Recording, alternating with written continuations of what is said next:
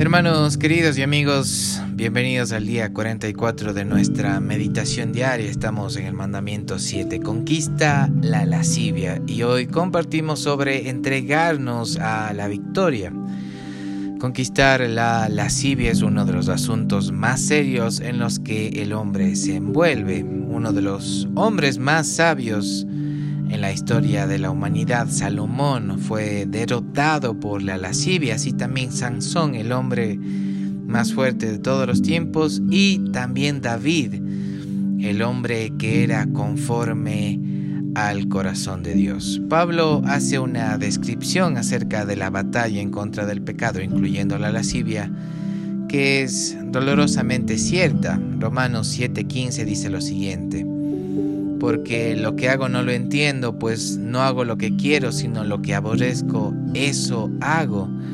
Sin embargo, Dios nos muestra también que para poder vencer a la lascivia, tenemos que descansar en su gracia. Dios nos muestra la ley y emplea la ley para hacernos ver qué es lo que estamos haciendo mal, cuál es la gravedad del el pecado en nuestras vidas y así también nos otorga de su gracia para poder vencer este pecado. Esto lo podemos ver en Romanos 5 versos 20 y 21 que dice lo siguiente. Pero la ley se introdujo para que el pecado abundase, mas cuando el pecado abundó, sobreabundó la gracia para que así como el pecado reinó para muerte, así también la gracia reine por la justicia para vida eterna mediante Jesucristo, Señor nuestro. Justicia viene de la palabra griega dikaiosune, la cual en un sentido muy amplio significa lo siguiente, la condición aceptable a Dios, integridad, virtud, pureza de vida, ser justo, correcto en pensamiento, en sentir y en actuar. Romanos 8.2 nos dice lo siguiente, porque la ley del Espíritu de vida en Cristo Jesús me ha librado de la ley del pecado y de la muerte. El Espíritu de vida en Cristo, eso es lo que mora en nosotros.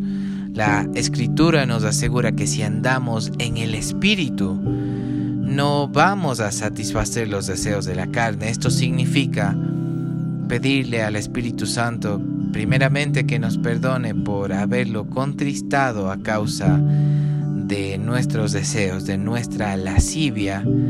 Y luego significa rendirnos a Dios y presentarnos a nosotros mismos y a los miembros de nuestro cuerpo como instrumentos de justicia para vencer toda lascivia. Hermanos queridos, eso es lo que somos, canales de bendición, instrumentos de justicia en las manos de Dios.